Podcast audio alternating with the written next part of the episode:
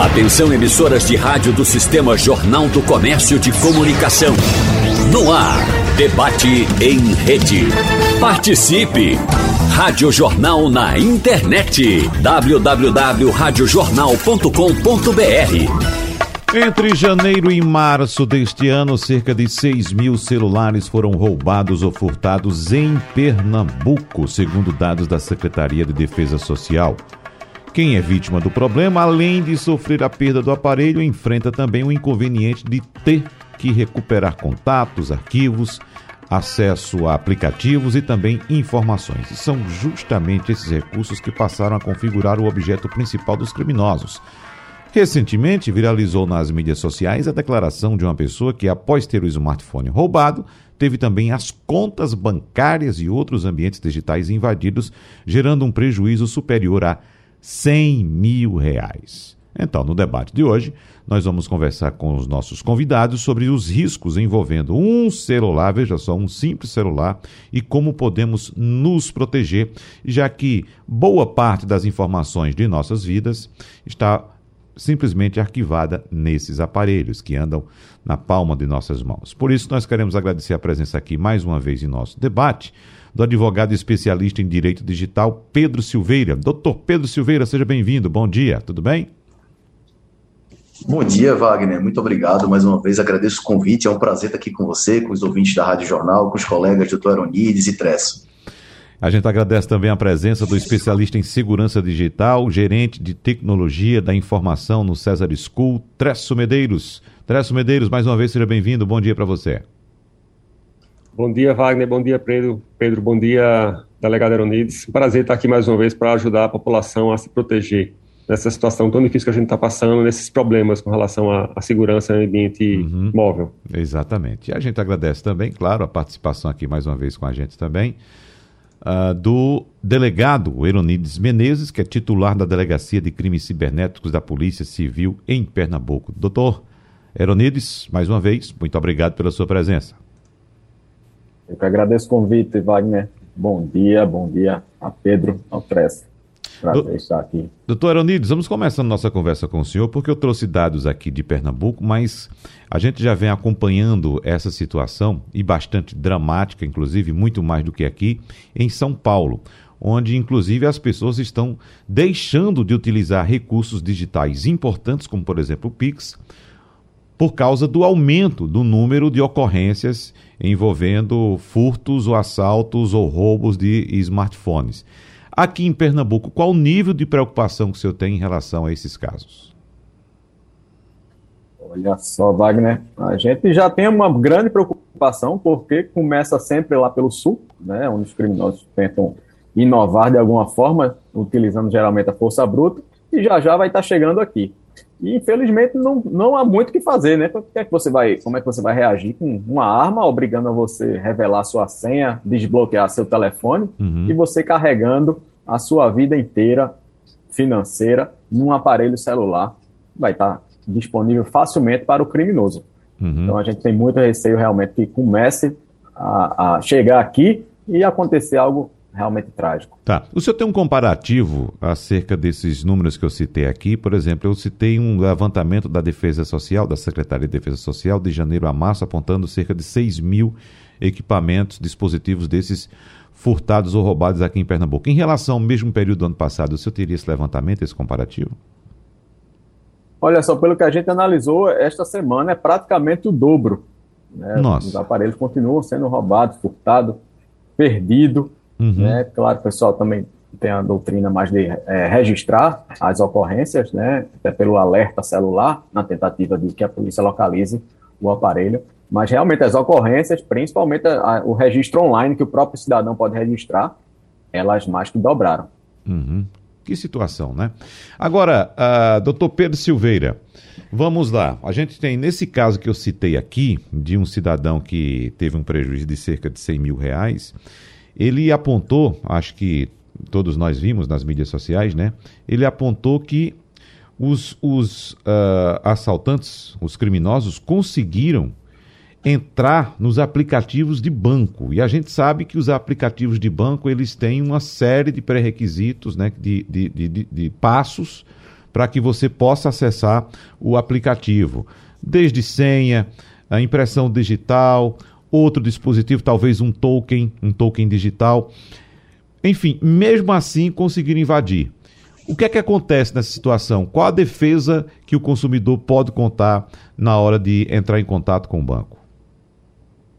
Pois é, Wagner. Nesse caso aí que você mencionou, que viralizou nas redes sociais, o coitado do rapaz tinha acabado de voltar de férias. Ele disse: passei a melhor férias da minha vida, cheguei no Brasil, uhum. já entrei num pesadelo, né? Que foi esse furto aí, esse roubo do celular dele.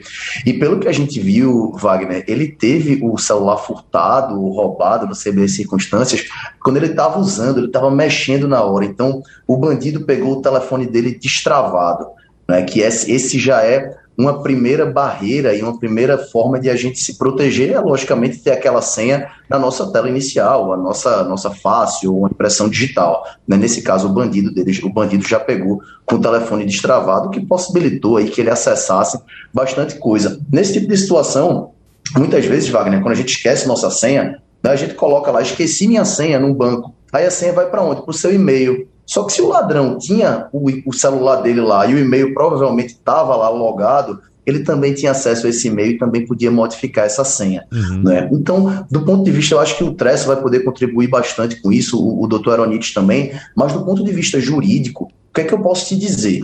Nesse tipo de situação, Tá? Existiram dois casos que ficaram famosos aqui na justiça, pelo menos entre os advogados, que foi no Tribunal de Justiça de São Paulo. Tá? O tribunal condenou, Wagner, dois bancos, eu falo isso porque são informações públicas, tá? foi o Itaú e o Banco do Brasil, a restituírem um consumidor, uma pessoa que teve o celular furtado, teve o celular roubado, e os bandidos fizeram PIX da conta deles para terceiros. Tá? O Tribunal de Justiça de São Paulo, já em segunda instância, ou seja, já os desembargadores, não só juízes de primeiro grau, condenaram esses bancos alegando supostas fragilidades no aplicativo. Ou seja, o tribunal entendeu que seria obrigação do banco ter um aplicativo mais seguro e com mais formas ainda de inibir esse tipo de atitude. Agora, se você me perguntar, Wagner, já me adiantando aqui, se esse é uma posição muito concreta, uma posição muito firme da justiça brasileira ainda não é. Tá? Uhum. A gente ainda está engatinhando nesse assunto, os tribunais ainda estão começando a entender, cada um de sua forma, como é que vai julgar nesse tipo de situação. É. Doutor Aronides, eu também, todos nós que estamos nos, que estão nos ouvindo agora, nós somos responsáveis também por essa segurança, né? Mas em alguns casos o cidadão facilita, deixa o telefone aberto, utiliza uma senha muito fácil, como disse o doutor Pedro Silveira, até anota a senha lá no e-mail que também está presente no celular, né? Então, é, é, o que é que a gente pode dizer em termos de segurança é, que o cidadão pode adotar, porque é o seguinte: se chega um, um, um, criminoso com a arma, é claro que você vai entregar o celular, você não vai disputar com a arma do, do, do criminoso. Né? É outra situação. Mas aí, na sua delegacia, o que é que mais chega? É, é, é de fato aquela ocorrência em que o cidadão facilitou a ocorrência em que o criminoso de fato tomou o aparelho via força ou via ameaça por arma. Olha só, impressionante, Wagner. Mas o que mais chega, na verdade, não é culpa do cidadão, os uhum. casos que mais chegam na, na, delegacia. Na verdade, é a operadora pegou a linha da pessoa, passou para o criminoso, ou seja, desativa a linha da pessoa. Às vezes mudam até a titularidade da linha e passa para o criminoso, ou seja, o criminoso passa até o chip da pessoa, da linha telefônica. E a, a, a, o titular verdadeiro não funciona internet, não faz ligação, não recebe. Por quê? Chip SIM card só funciona em um chip por vez. E aí o criminoso com esse chip, ele consegue o quê? Ele já tá, sabe seu número, que ele já resgatou por facilidade na operadora, falha na prestação do serviço. E aí ele basta digitar esse telefone para tentar entrar em qualquer serviço, seja e-mail, rede social, banco, para resetar a senha, via o quê? Via é, SMS. Uhum. Então vai chegar o SMS, ele confirma, ele consegue alterar a senha. Então isso é o mais comum que tem acontecido, infelizmente, por falha na operadora e não pelo cidadão. O cidadão está tá colocando senha. Claro que às vezes chega um ou outro que não coloca a senha né, no, no aparelho. Uhum. Mas em geral ele coloca sim a senha. Tá. Porém, com uma falha, hein? Ele deixa todas as senhas lá do banco, tudo já pré-configurado para o quê? Olhar para o aparelho ou botar digital, ele já entra no banco no cartão de crédito, no aplicativo, nesses aplicativos, isso aí não se deve fazer. Uhum. Esse é um ponto que a gente vai abordar daqui a pouco com o doutor Pedro Silveira, mas antes deixa eu saber de Tresso Medeiros aqui, se de fato precisamos é, repensar a questão de segurança desse dispositivo Tresso, ou se o que está apresentado hoje, colocado pela, pela, pela indústria, é, se de fato é suficiente se a gente souber utilizar essas ferramentas de maneira a manter esses dispositivos seguros, Tresso. É uma, é uma questão cultural. Eu acho que as pessoas não, não, estão acostumadas ainda a se preocupar com a segurança nesse nível. Acho que a gente nunca teve a possibilidade de ter a vida toda da gente no dispositivo móvel, numa, numa, numa ferramenta, num equipamento tão próximo da gente. Então, é uma questão cultural. Há ferramentas de mercado que garantem ou que inibem a ação de bandidos.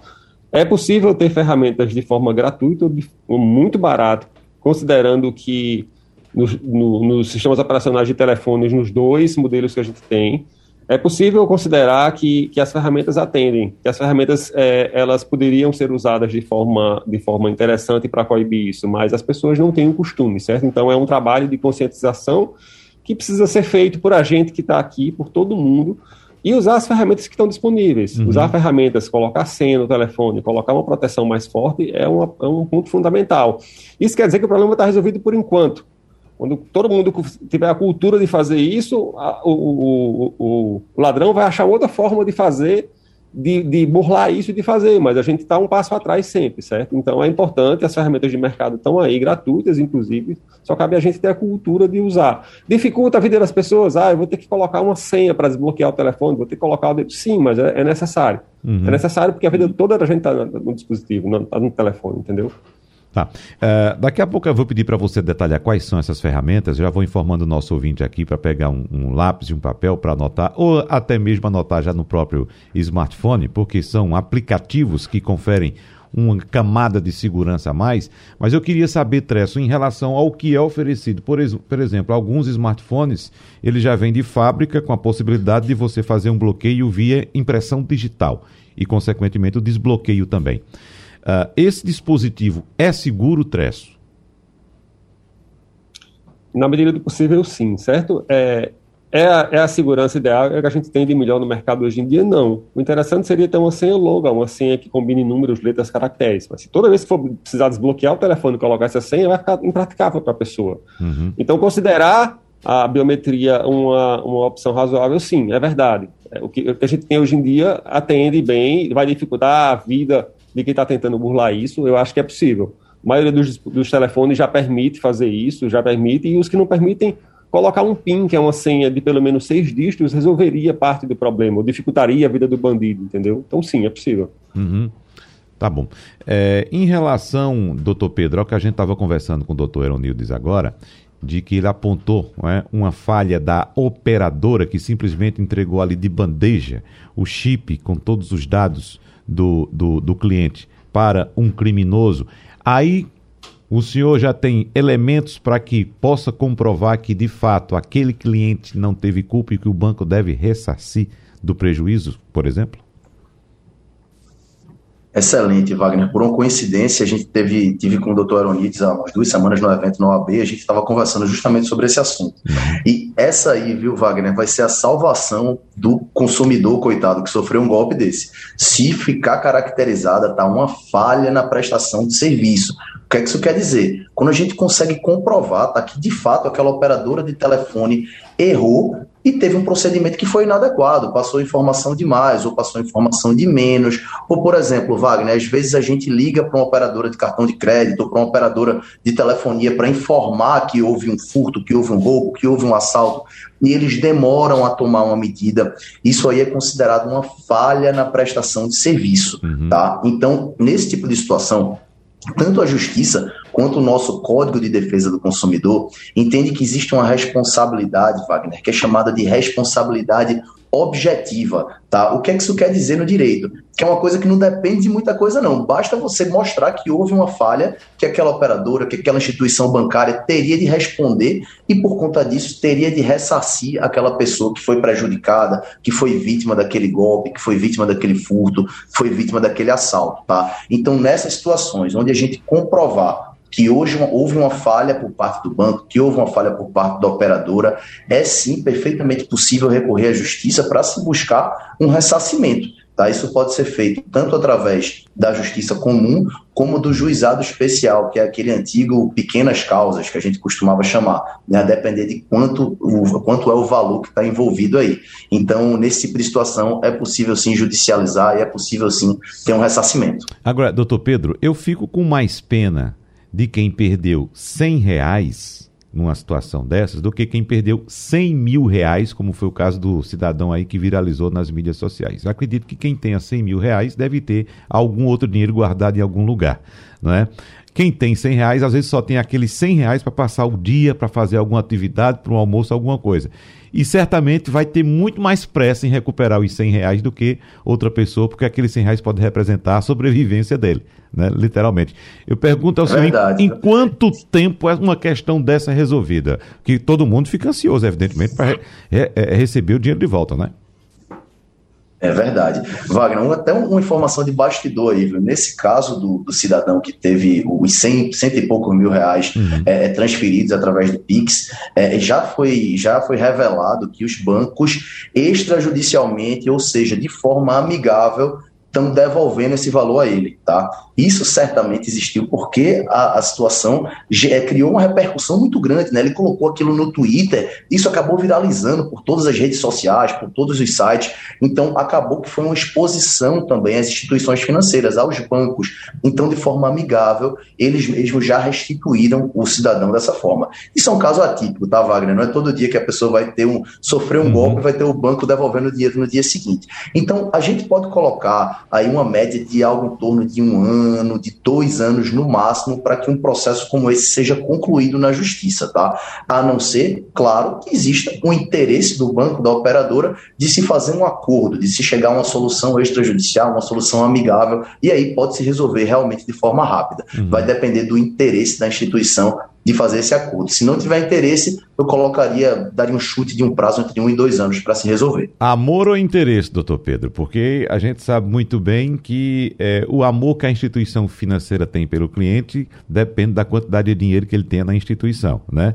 E certamente esse era um bom cliente, com 100 mil reais era um bom cliente. Então, será que houve aí uma atenção maior pelo fato de o cliente ser importante? E aí, aquele que eu falei dos 100 reais, que às vezes precisa até para comprar comida, levar comida para casa, não é tão olhada, não é olhada assim com tanto carinho pela instituição financeira?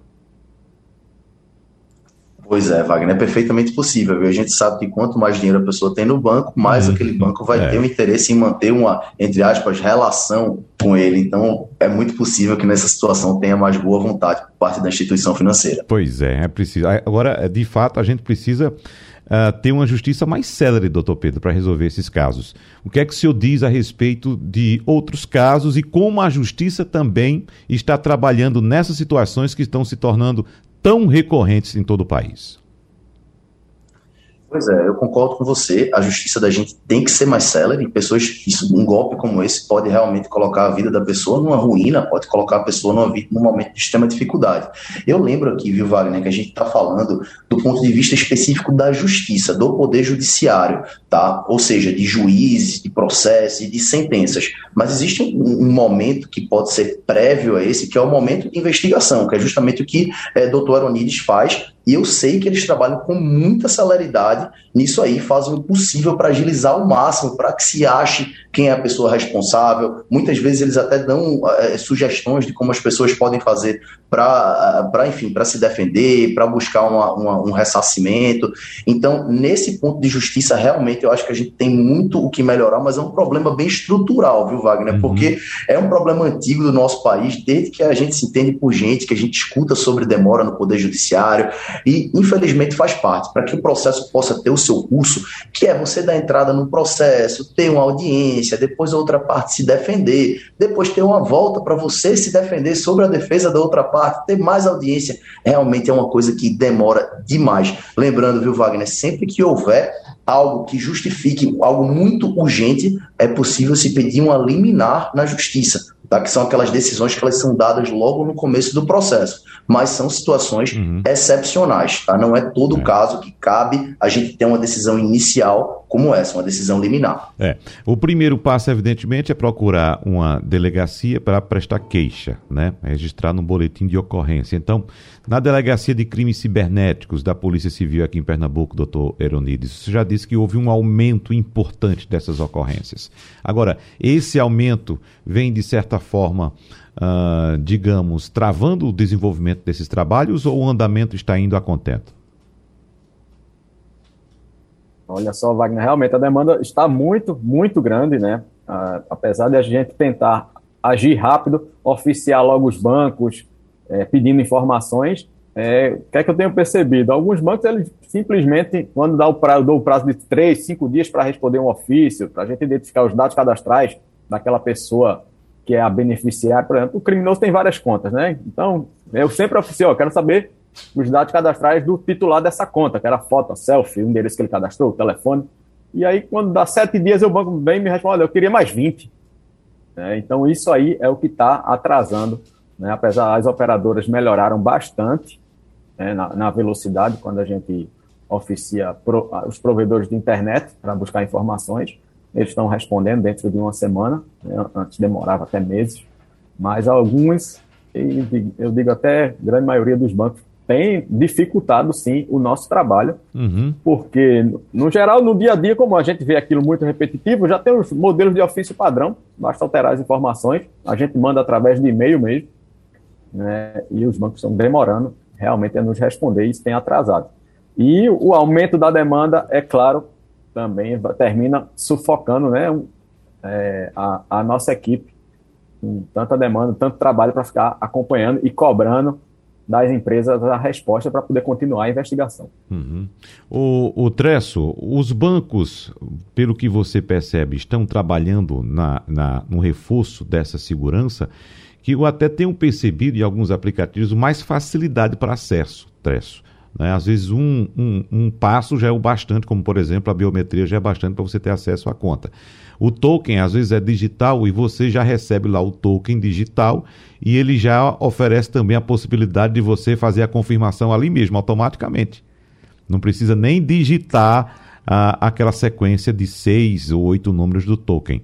Mas será que estão trabalhando na melhoria desses dispositivos de segurança, Tress, ou não? Essa questão da facilidade é, é interessante, né? Porque quanto uhum. mais fácil, menos seguro. Né? Não, não, há como ter uma facilidade grande e uma segurança grande. Eu entendo que é uma preocupação dos bancos com relação à segurança. Entendo que essa preocupação é geral. O banco é mais afetado porque envolve trabalha com o dinheiro das pessoas. Há uma preocupação geral com relação a da pandemia para cá, principalmente com relação à segurança. Os bancos também entraram nessa, estão trabalhando, reforçando as equipes, mas talvez pelo fato de trabalhar com um ativo muito importante, que é o dinheiro, ele precisa se preocupar mais. Eu acho que esse, esse equilíbrio entre a segurança e a usabilidade, entre a facilidade de uso, é muito importante. A gente não conseguiu chegar num, num ponto de equilíbrio ainda. Então é muito fácil, pelo fato de ser fácil, acaba sendo inseguro. Eu acho que precisaria, eles precisam realmente trabalhar um pouco mais essa questão da segurança. Hum, precisa mesmo, porque Uh, por exemplo, alguns pedem um, uma segunda confirmação, uma senha para confirmar aquela operação e outros não, nem tanto. Né? Você já consegue fazer direto apenas com a biometria. Tresso Medeiros, como eu disse na saída do bloco anterior, vamos falar um pouco a respeito desses aplicativos que conferem segurança a, ao nosso dispositivo e são, são aplicativos que estão disponíveis nas lojas de aplicativos dos principais é, sistemas operacionais, mas pouca gente tem conhecimento desses aplicativos, né? Se são gratuitos, se se paga, se de fato são seguros, porque você está colocando também sua senha nesses aplicativos, ou seja, você está delegando também a segurança daquela senha a terceiros. Mas o que é que você diz inicialmente a respeito desses dispositivos de segurança? Exato. É, há ferramentas disponíveis nas lojas, ferramentas gratuitas, ferramentas pagas, mas as gratuitas elas conseguem atender a demanda, certo? Então, imagine uma situação que eu tenha, como por exemplo, um cofre. Então, tudo que é senha minha eu coloco dentro desse cofre num papel. Estou fazendo uhum. uma analogia. Eu só preciso decorar a senha do cofre para abrir ele. A, a, mesma ideia se usa no aplicativo. É um aplicativo que vai ter uma senha master, que é uma senha grande, que é uma senha que tem que ter uma preocupação muito grande com ela mas qualquer outra senha de qualquer outro aplicativo de rede social pode estar lá dentro. Então eu desbloqueio esse cofre, eu abro o cofre colocando minha senha principal e todas as senhas vão estar lá. E se eu bloquear o telefone e abrir de novo, ele vai pedir a senha novamente. Então, é a, a necessidade de ter uma senha para cada ferramenta, para cada software diferente, para cada sistema diferente, e precisar decorar uma só. Uhum. Isso atende de forma razoável, funciona muito bem, e as empresas que normalmente fazem isso, elas são confiáveis, certo? Não há um problema em confiar em colocar a sua senha lá dentro. É. Agora, uh, a gente vem acompanhando também, como eu já disse aqui de São Paulo, essa questão do Pix, né? E, e algumas pessoas utilizam o dispositivo para fazer pagamento também por aproximação. E claro, existem uh, aplicativos que concentram esses pagamentos ou em débito ou, ou em crédito. E eles também pedem uma confirmação, por exemplo, também pela biometria, a impressão digital. Uh, esses aplicativos são seguros, Tresso? Sim, e dependendo do. Uh, de, por aproximação, por exemplo, dependendo do valor, nem esse, essa, essa senha, essa contrassenha é exigida. Basta encostar o telefone, aproximar e está pago. Uhum. Sim, certo. É, essa contrassenha ela pode ser usada no aplicativo da, da própria, do próprio banco. É, ela pode ser usada em forma de uma autenticação dupla, é, considerando um aplicativo do, que está disponível na loja. Sim, são confiáveis, certo? Normalmente essas empresas, se há um problema de segurança mais sério, isso vai sair na mídia. Uhum. E essa ferramenta vai estar, vai estar inutilizada porque as pessoas não vão confiar mais nela. Então, de uma forma geral, elas são confiáveis sim. Tá. Algumas pessoas estão adotando a prática de ter um celular reserva, um celular somente para esse tipo de pagamento. Mas seria uma, uma, uma atitude de segurança viável, interessante, Tresso? Acima de tudo, é uma atitude cara. Uhum. precisar, vai ter dois telefones, vai deixar um telefone guardado em casa, vai ter um outro chip. Gerenciar essas duas, esses dois telefones é um problema, além de ser caro. É mais confiável do que ter todos os aplicativos do, do banco no telefone que se usa normalmente, porque o outro telefone está em casa, mas tem um risco, inclusive, de algum ladrão entrar na casa da pessoa e levar o telefone. E a pessoa só vai descobrir isso de noite quando chegar em casa, por exemplo. Então, é uma solução, não é a mais interessante, e é aquela história que eu falei é pesar usabilidade e segurança, né? O telefone em casa ele dá uma segurança maior, mas se eu precisar fazer uma transferência emergencial durante o dia, eu não vou conseguir, porque eu vou precisar ir em casa fazer aquilo. Então, é viável, é caro e eu acho que não, não é a melhor solução, custo-benefício que há no mercado, não. Uhum. É. Doutor Eunides, além desse celular reserva, outras atitudes que podem ser tomadas são autenticação em dois fatores, uh, as próprias soluções que o aparelho apresenta, senhas alfanuméricas, como por exemplo o Tresso Medeiros já citou aqui também, gerenciadores de senha, que a gente pode citar, uh, um aplicativo adicional de segurança, mas o que é que o senhor orienta também? Olha só, o meu conselho é que você tenha aqueles aplicativos de, seu, de banco ou de cartão de crédito, então você não deixa pré-salvo as suas informações. Uhum. Vai ser algo mais chato para você ter que estar tá preenchendo, né? A agência conta o seu CPF e a senha, mas não deixe pré-salvo. Por quê? Você perdeu seu telefone, você estava utilizando e foi roubado. Então, o criminoso vai acessar facilmente suas aplicações como se fosse você utilizando o aparelho. Então, se você pelo menos não deixa a senha já pré-salva lá, por quê? Muita, muita gente pensa que quando você olha para o aparelho e está utilizando, ou coloca digital, acha que, não, quem está checando aquilo é o banco, ele que está checando seu rosto, já que você está entrando no aplicativo do. Mas não é assim, só assim ela fica salva lá no equipamento e ela é transmitida para o, o, banco, para a instituição, para o aplicativo, quando você bota o dedo ou bota o rosto. Uhum. Então, o ideal é que você não deixe salvo. Realmente, você vai, vai ter que estar tá lembrando dessa senha ou utiliza um gerenciador, mas não deixe sua senha salva, principalmente para conta bancária e desativar, onde for possível, a autenticação em dois fatores por SMS. O pessoal acha que está seguro desta forma e não está. Na verdade, uhum. você está só facilitando para o criminoso. Está deixando a porta aberta para ele invadir qualquer serviço onde seu telefone, número de telefone esteja cadastrado e possibilitado a resetar sua senha. A autenticação em dois fatores só para explicar melhor aqui para o nosso ouvinte, é quando a gente entra, por exemplo, no e-mail, eu vou entrar acessar meu e-mail, e meu e-mail informa que enviou um pedido de liberação para o meu celular. Então eu tenho que abrir a tela do meu celular e dizer que sou eu mesmo que estou acessando ali. São os dois fatores, não é isso? Só para deixar mais claro, doutor Anildes. Isso mesmo. Você uhum. pode utilizar um aplicativo, geralmente denominado Authenticator, né, que ele pode gerar um código para você, ou então seu próprio aparelho, dependendo do, do modelo, ele, ele gera o código para você. Então você vai fazer login em um novo dispositivo, em um novo celular, ou em algum navegador, em qualquer lugar do mundo, no notebook, então ele já identifica, olha, esse equipamento nunca se conectou na sua conta. Isso. Eu quero o código lá da verificação em dois fatores para confirmar que é você e assim permitir a entrada. Uhum. Então desativa isso por SMS em qualquer serviço que você puder, é. principalmente e-mail, rede social. É. Agora, doutor Pedro Silveira, quais são os caminhos jurídicos para quem teve o dispositivo furtado ou roubado e tem todos esses procedimentos de segurança que foram citados agora por Tresso e Ironides, e mesmo assim os criminosos conseguiram ou roubar dados ou fazer algum desvio de recursos. E aí? Qual caminho, em qual porta eu vou bater primeiro, doutor Pedro Silveira? Perfeito, perfeito, Wagner. Assim, uhum. Nessa situação, a primeira, a primeira coisa que eu sempre sugiro é a gente tentar buscar uma solução amigável, tá? Como a gente falou, a nossa justiça é uma coisa extremamente morosa, ela é lenta e às vezes a gente mesmo, logicamente que sem intenção, acaba contribuindo com isso, entrando com ações que às vezes nem são necessárias. Né? Então a gente acaba congestionando ainda mais a justiça. Então, o primeiro passo que eu digo é sempre buscar uma solução amigável, uma solução extrajudicial falar com sua instituição financeira ou falar com sua operadora para informar o que aconteceu e verificar se existe uma forma de se compor, se existe alguma chance de se chegar numa solução fora do caminho da justiça.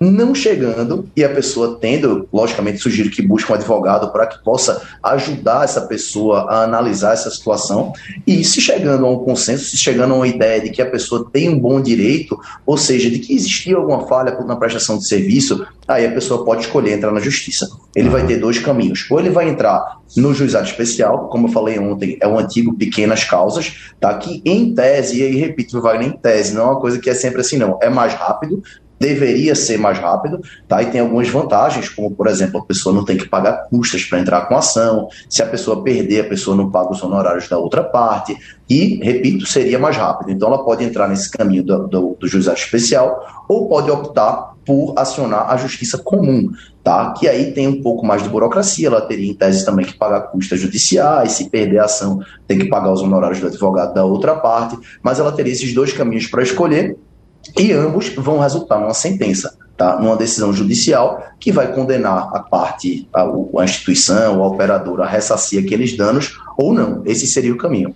Uhum. E Wagner, depois, se você me permitir, eu tenho até uma, uma já que a gente está num debate aqui, uma pergunta para fazer ao, ao Tresso, viu? Se, se, se sobrar aí um minutinho. Fique à vontade, pode fazer agora.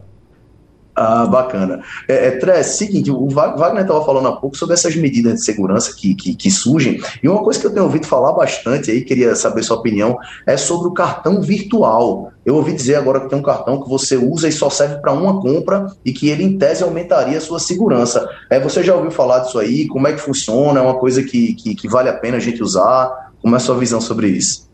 Cartão de crédito virtual, interessantíssimo. Inclusive, o banco que eu uso recentemente me permitia fazer um cartão virtual. Isso era um problema para mim, porque eu tinha o cartão físico e o virtual. Esse cartão, é a possibilidade agora do banco que eu uso de fazer vários. Então, eu posso. Qual o problema aí? É só uma questão burocrática. Eu preciso criar um cartão, usar e depois cancelar ou deixar lá. Eu tenho que fazer isso várias vezes. Então, o único conveniente para a pessoa, para o usuário, é a necessidade de criar um cartão. Mas uhum. eu tenho vários criados é, para motivos diferentes. O meu banco não permite ainda que eu coloque um limite, por exemplo, para cada cartão. Então, é interessante se eu colocasse um aplicativo de corrida, de, de, de viagem, aplicativo de, de motorista, colocasse um limite pequeno para aquele cartão. Se o limite estourar, eu, eu, vou ficar sem e posso aumentar no aplicativo. Isso não, vai, não é possível ainda, mas interessantíssima a opção de usar um cartão virtual de vários cartões, inclusive um por compra. Dependendo do site que, que a pessoa vai comprar, se não for confiável, ou se tiver alguma dúvida, é possível criar um cartão e usar. Agora, acho que nem todo banco permite fazer isso. Satisfeito, Pedro? Perfeito. Eu tinha ouvido falar isso, Wagner, que eu achei interessante que você usava um cartão para uma compra só. Isso. Eu achei curioso isso aí. Você usa, o cartão morre ali, aquele número não vai mais existir. E, e isso aí é interessante, né? Como uma forma a mais aí de a gente se proteger. É, ele é válido somente para uma compra. Né? No momento que você vai fazendo a compra, o banco vai gerar esse cartão virtual com a numeração exclusiva para aquele procedimento. Você faz a compra e a partir daquele momento você não pode fazer outra. Aí ele perde a validade imediatamente. é um dispositivo de segurança também importante. Agora, trazendo para doutor Eronides também, desses dispositivos de segurança, doutor Eronides, vamos supor que um cidadão receba o seu salário, e seja um salário X, seria também conveniente ele depositar a maior parte desse salário em uma conta que não esteja atrelada a nenhum dispositivo eletrônico e utilizar, por exemplo, fazer uma transferência de um valor que ele utiliza no dia a dia, valor pequeno, para que ele não corra o risco de, se por acaso tiver o dispositivo invadido ou furtado, ele, se tiver um prejuízo, o prejuízo dele seja menor. O que é que o senhor acha, doutor Elides? Também seria uma, uma solução alternativa, né? Como uhum. o Tress mesmo levantou, a, você ter outro equipamento é um pouco mais caro, né? mais, tra mais trabalhoso, é só mais uma das soluções. Então, como com a facilidade do Pix, você pode ter uma conta digital né, em, em, qualquer banco digital, transfere o dinheiro que você quer e aquela, aquele equipamento que você vai estar tá andando na rua não vai ter acesso àquele aplicativo. Você uhum. basta não instalar ele. O criminoso pegou, ele não vai nem saber que você tem aquela conta. Uhum. Mas é, um, um, cuidado que, que eu acredito que o pessoal precisa ter, é, isso serve para qualquer empresário, médico, qualquer pessoa, né?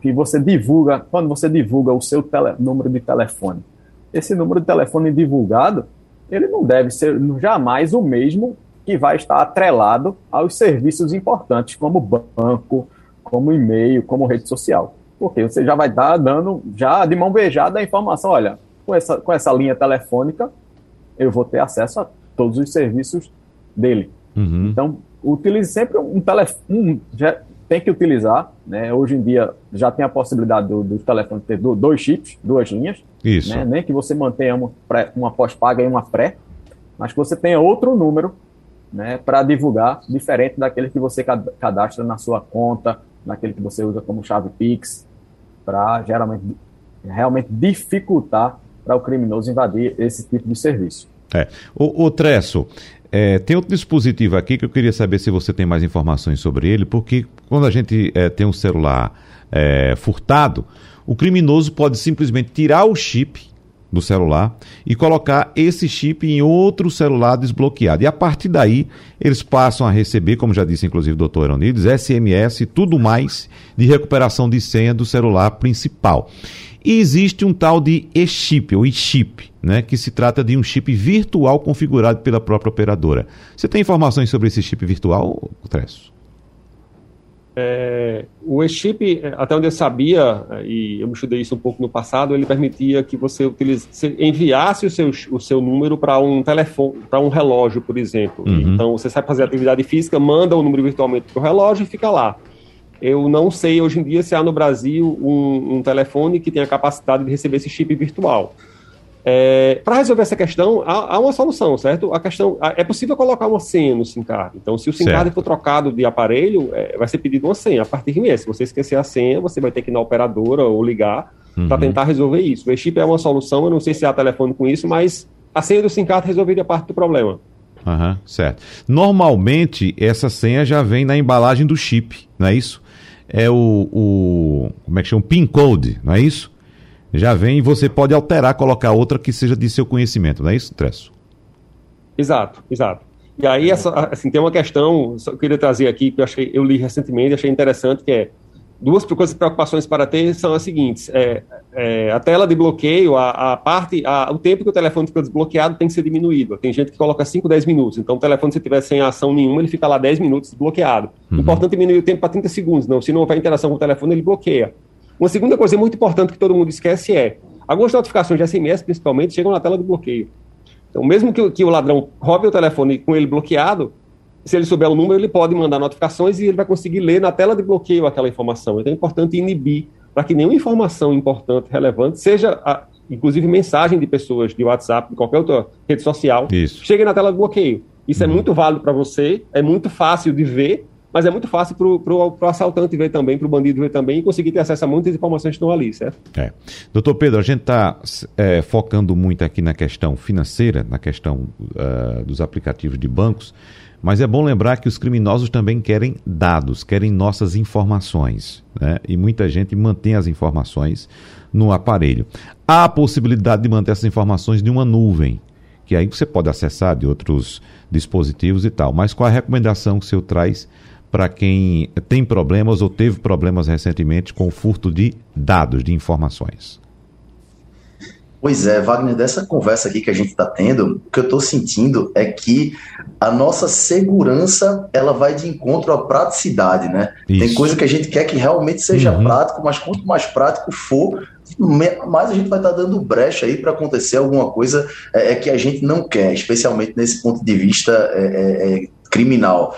Né? Mas, Wagner, um ponto aí que você colocou é, é, tem ladrões querendo nossos dados, e não só ladrões, viu, Wagner? Tem muita empresa também querendo nossos dados. A gente tem que lembrar aí, quando a gente começa a falar de dados pessoais, as informações que a gente coloca nas nossas redes sociais, que a gente coloca, é, que a gente guarda no nosso telefone, os traços, os, os rastros que a gente deixa usar na internet, tudo isso tem valor, tá? Tudo isso vale muito. Né? A gente sabe aí, a, a gente tem uma, uma, uma, capa de uma revista chamada The Economist, é a revista de economia mais importante do mundo. Em 2016, Wagner, essa revista publicou uma capa dizendo assim, dados pessoais, o dado mais, o, o, a informação, a, a commodity mais valiosa do mundo e ela fazia uma comparação de dados pessoais com petróleo, para mostrar que era algo valiosíssimo. Só que isso a gente estava em 2016, hoje a gente está em 2022, e é ainda mais valioso. Essas são as informações que a gente que, que valem ouro para cada empresa. Se você for ver aí, é, é, Wagner, das cinco maiores empresas do mundo, a maior parte delas não tem nenhum produto físico para vender. Pensa, uhum. por exemplo, no Facebook, que é dona do WhatsApp, um aplicativo que a gente usa todo dia, e é dona do Instagram, um dos aplicativos mais usados no Brasil. Eles não têm nada tangível. Então, como é que eles ganham dinheiro? Com dados pessoais tá? com nossas informações, as informações que a gente coloca lá. Então, é, é, existe hoje no Brasil, a gente conversou sobre isso em outro momento, uma lei, que é a Lei Geral de Proteção de Dados, que ela vem justamente para proteger as pessoas, os consumidores, ou como a própria lei chama, os titulares, e dar essas pessoas di direitos e empoderar essas pessoas mesmo, para que elas possam ser donas das próprias informações e essas informações não serem mais propriedade de empresas, como se tinha essa falsa impressão antigamente. Então, é isso. É. Uh, doutor Eronides, uh, informação é importante, é um ativo importantíssimo e nós somos responsáveis por essa informação, pela segurança dessas informações. Eu vou trazer um caso aqui, na época que se aplicava golpe somente por telefone, telefone fixo ainda, viu, doutor Eronides? Isso aconteceu com uma pessoa próxima. Vou mudar os nomes aqui, botar nomes fictícios, mas foi, o caso foi o seguinte: um golpista ligou para casa de um amigo meu e a funcionária da casa atendeu o telefone. E o golpista disse: O tio está por aí? Aí ele, é, ela disse: é, Seu João? Ele, sim. Olha, já deu informação, né? Pois não. Aí, vou chamar ele. Aí quando chamou, que ele atendeu, alô? Aí ele disse, o golpista disse, tio João? Aí disse, ô meu filho. Aí o João respondeu, é Luciano, é? Eles, é. A segunda informação que ele passou, né? Aí, resultado, o golpista disse que estava viajando, que o carro deu um defeito, aquela coisa bem antiga, que precisaria de um depósito na conta do mecânico para pagar o conserto do carro, e o tio João não teve a menor dúvida em desligar o telefone e até a agência bancária fazer um depósito na conta do tal mecânico. O que, eu quero, o que é que eu quero dizer com isso, doutor Eunides? Que às vezes o próprio usuário fornece as informações para o golpista, não é isso? Verdade, Wagner. Isso aí era um golpe muito comum há uhum. poucos anos atrás. Né? Hoje em dia, eles mudaram o tipo de abordagem. Né? Claro que ainda chega alguns parecidos com esse daí, só que eles, hum, quando ligam para a pessoa, já é para assustar. Senhor Fulano, porque ele já tem algumas informações suas que vazaram, né? desses vazamentos que ocorrem semanalmente, infelizmente, através de banco, empresa, governo, o que for. E aí ele já tem algumas informações prévias, então ele liga já para lhe assustar. E quando você olha o telefone, eita, esse telefone é da central do meu banco. Mas para quem não sabe, isso aí tem como criminoso ele falsificar, tá bom? Quando o seu Bina vai mostrar o telefone que ele quiser que mostre. Uhum. Então não, não é 100% seguro só porque apareceu aquele número 4004 alguma coisa que é da central. Não dá para confiar. Então ele liga para assustar e chamar sua atenção. Olha, só, o senhor fez uma compra assim, assim, fez um saque. Olha, então estão tentando invadir sua conta, que é da central e tal, tal, tal. Preciso que o senhor tome esse espaço. Então a pessoa já acaba envolvida porque ele sabe seu CPF, onde você tem conta bancária, qual agência, e vai lhe dar um passo a passo. Então, acredite ou não, um policial, recentemente, tem um mês, caiu nessa, foi lá no caixa eletrônico e fez tudo que a pessoa estava mandando como se fosse um robô. Ele agiu feito um robô mesmo, com o telefone no ouvido, fazendo, fazendo. Quando ele terminou, ele disse, Poxa vida, que estranho. Eu, na verdade, eu transferi meu dinheiro todinho para essa outra conta. Que coisa, né? seis transferências aí, de mais de 20 mil reais. Que, que coisa, então, né, doutora Anitta? Passo a passo, não. sem nem ler direito. Ficou cego. E, né? Então, a pessoa realmente acaba envolvida, o criminoso não deixa você desligar o telefone, né? E a pessoa fica só focalizada naquilo, acaba caindo no golpe. Tinha um ditado, ou ainda tem esse ditado, uh, doutor Onides, lá no interior que a gente utilizava muito, que era esmola demais, o cego desconfia. Né? E veja só que as pessoas não desconfiam dessas benesses que caem do céu, dinheiro. As pessoas uh, uh, continuam acreditando em milagre, em dinheiro fácil que vem fácil, em sorteio que vai ganhar isso, que vai ganhar aquilo. Por mais que a gente traga aqui essas informações sempre desses golpes, ainda é grande o número de pessoas que caem nesses golpes, né, doutora Anides? Infelizmente, sim. Né? Gente que quer contrair um empréstimo e aí entra no primeiro website que aparece, lá quando pesquisa na internet, e para contrair o um empréstimo de mil reais, ele tem que pagar 200. Uhum. Às vezes, quando é de 20 mil, tem que pagar 2 mil para ser pré-aprovado, mandam foto, um contrato falso, tudo muito bem feito, né, para iludir a pessoa. E a pessoa, poxa, se você quer contrair um empréstimo, pessoal, você não tem que pagar nada. Se você está atrás de um emprego, você não tem que pagar nada para ninguém tá bom? A agência de emprego que se acerta com a empresa, é assim que funciona. Não é você que tem que pagar para seu currículo estar tá lá no topo. Não só tem você esperto ou com esse dinheiro disponível uhum. para poder pagar e conseguir aquela tão sonhada vaga. Então, o pessoal tem que ficar mais atento. Infelizmente, as pessoas acreditam mais no que chega de mensagem ou numa voz do que no contato físico e pessoal. É. Doutor Pedro, uma pergunta bem de cunho pessoal para o senhor. Já sofreu algum golpe? Graças a Deus não, viu, uhum. Wagner? Mas assim, eu tento ser cauteloso, porque eu vou lhe dizer, viu, Wagner, eu tenho uma, uma, uma tendência a sempre priorizar a praticidade e a segurança. Eu tenho que mudar isso urgentemente. Aí o é, doutor Aronides e Tress estão deixando isso bem claro aqui, né? especialistas. Então, assim, o que tem para usar de cartão por aproximação eu uso. Quanto menos coisa tiver que colocar, eu tenho colocado, mas vou mudar isso aí, vou estar trabalhando para mudar isso aí para não ser uma próxima vítima. Mas, Wagner, eu vou lhe dizer, eu tento ficar atento viu? Apesar de gostar de coisas práticas, é como o doutor Aronite sempre colocou, esmola demais, o santo desconfia, né? Eu fico, vou, na verdade, você mesmo colocou isso agora. Uhum. Então, é, é, eu fico sempre bem desconfiado, eu tento tomar a, as medidas possíveis. É, é um, um, um, ponto que o doutor Aronite colocou agora, se você me permite, é que essa coisa de a gente clicar no que aparece primeiro no Google, né? Ele mencionou isso numa palestra que deu recentemente.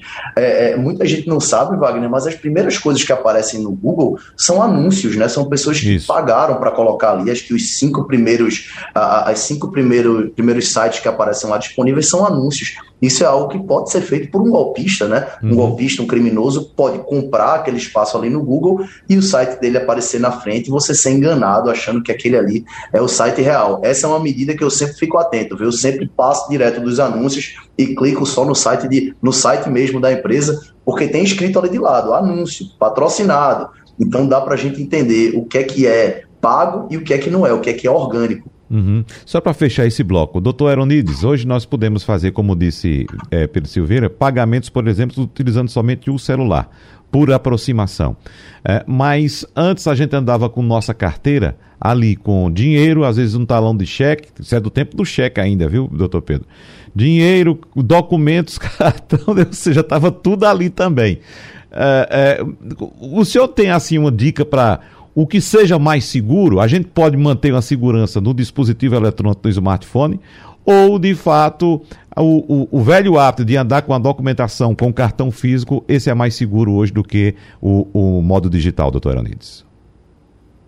Olha só, não só para nós, mas também até para quem recebe o cartão plástico. Ainda é mais seguro, cartão uhum. com chip, você digita a senha é mais seguro, porque os criminosos recentemente descobriram uma forma de burlar aquele recibo de pagamento quando é cartão por aproximação ou celular, né, com essa tecnologia. Então, quando aproximava, ele, ao invés de processar a transação, ele dava o comando para que a máquina imprima um recibo já pré-programado. Então, o lojista achava que a compra tinha sido feita né? O criminoso ele aproximava o celular e a, aquela maquineta se transformava numa impressora. Né? O celular dava o comando para ele só gerar a impressão. Uhum. Mas para as pessoas em geral, o plástico com chip ainda é o mais seguro. Bom, Tresso Medeiros, como eu disse, eu queria sua opinião em relação ao que foi colocado pelo Dr. Eronides uh, de que o dispositivo físico ainda é mais seguro que o digital. Inicialmente, você, por favor. Eu concordo, mas de novo, né? Uhum. A gente precisa entender se a gente quer andar com plástico. Por exemplo, eu não ando mais com minha carteira de motorista. Já faz algum bom tempo. Eu ando com um arquivo, ando com um aplicativo aberto. Se houver uma preocupação é, é, mais, mais, mais séria com o telefone, com o dispositivo, não vejo problema em, usar o, o, cartão virtual, assim como o documento virtual. Mas eu entendo que é mais seguro o físico, é, na medida que, o, que é, é, é um bem, é um, é um, item que precisa ser capturado, sequestrado para poder a pessoa ter acesso aos dados. Então eu concordo com ele, mas eu prefiro usar virtual tudo. Uhum, tá certo. Uh, veja só, o, o Google tem um dispositivo para pagamento chamado Google Pay, não é isso? Eu tenho meu dispositivo aqui e quando eu abro, ele pede para colocar uma senha porque eu instalei aqui no meu dispositivo, no meu smartphone, um aplicativo de segurança que ele vai pedir sempre a senha. Então, quando eu coloco, aparece, para quem está acompanhando, aparece aqui para digitar a senha, que pode ser aqui. Eu preferi uma senha numérica do que um, um, um desenho que se faça, ou então um, a biometria. Né? E outros aplicativos, além de pedir esse aqui, esse aqui quando eu vou entrar, ainda pede a biometria logo em seguida. Estou fazendo certo, estou fazendo errado, o que é que você orienta para mim e para quem nos escuta agora, Tresso?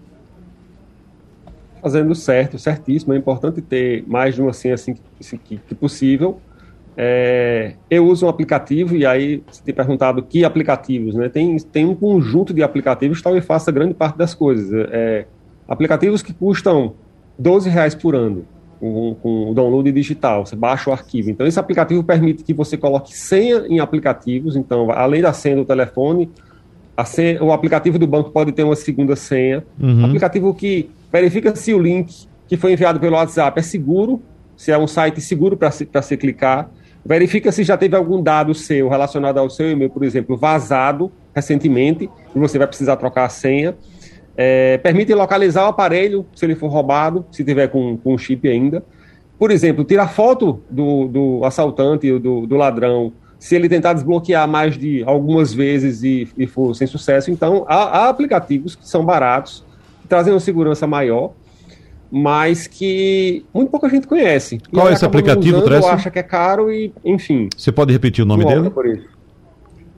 É, se, se, procurar na loja do Google, talvez antivírus seja um. Nesse caso especificamente, esse tipo de, de, de, de aplicativo, ele precisa ser, ser bem criterioso, assim como o da senha. O que eu uso é o Kaspersky. Kaspersky Total Security. É uma suíte.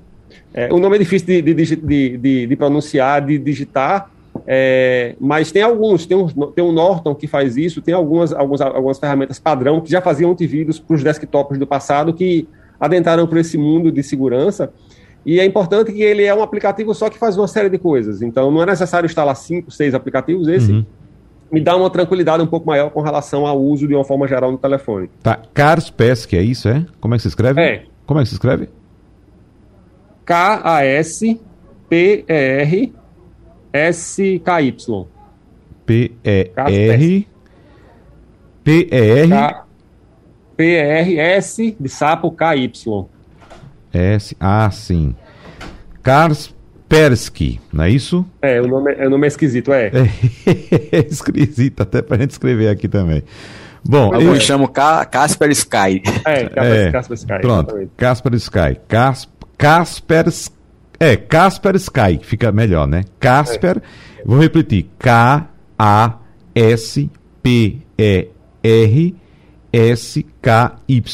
Esse é um dos aplicativos. Exatamente. Mas tem outros também, né, Tresso? Vários, vários. Esse, inclusive, é tem uma versão paga, que o valor que eu falei é 12 reais, 16 reais por ano, mas tem outros também, um pouco mais de critério com relação a que ferramenta usar, uma ferramenta reconhecida para ter uhum. um controle maior, uma segurança maior. Doutor Eronides, suas últimas dicas de segurança no programa de hoje. Dicas rápidas. Pessoal, cadastrar o PIN né, no SIM card, ou seja, uma senha no seu SIM card, né, no chip. Você faz isso no aparelho mesmo, rapidamente. Remove o número de telefone da sua rede social, apaga ele, coloca lá em continuar.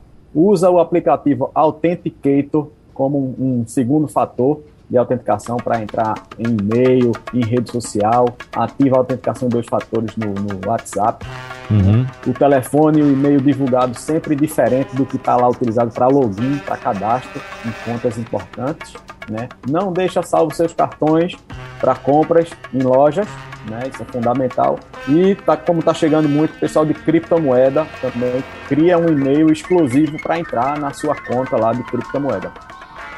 Doutor Pedro, suas dicas finais. Maravilha, é, Wagner. Eu queria deixar uma sugestão aqui. O doutor Aronites falou aí pois que não. o trabalho deles, eles mandam muito ofício para bancos, né? Para que os bancos respondam e ajudem na investigação. E às vezes os bancos demoram a responder. Eu sei que a bancada pernambucana na Câmara dos Deputados é assídua aqui no seu programa, os 25 escutam. Uhum. Então fica uma dica aí, viu? Pode ser um bom projeto de lei, estabelecer um prazo para que eles respondam isso, colaborando aí com com o, o, o nosso, os nossos investigadores, com a nossa polícia. Fica essa dica aí para a bancada pernambucana. Sem dúvida. Bem lembrado, doutor Pedro. Muito obrigado. Nós agradecemos aqui a presença de Pedro Silveira, que é advogado especialista em direito digital, Tresso Medeiros, que é especialista em segurança digital, gerente de tecnologia da informação do César School, e Eronides Menezes, que é o titular da Delegacia de Crimes Cibernéticos da Polícia Civil de Pernambuco. Pessoal, mais uma vez, muito obrigado. Vamos ter outros encontros, evidentemente, porque a população precisa de orientações nesse sentido, para a gente tentar diminuir essa violência e, claro, os prejuízos também. E certamente vamos nos encontrar outras vezes ainda. Tchau, tchau e até a próxima. Sugestão ou comentário sobre o programa que você acaba de ouvir, envie para o nosso WhatsApp 99147 8520.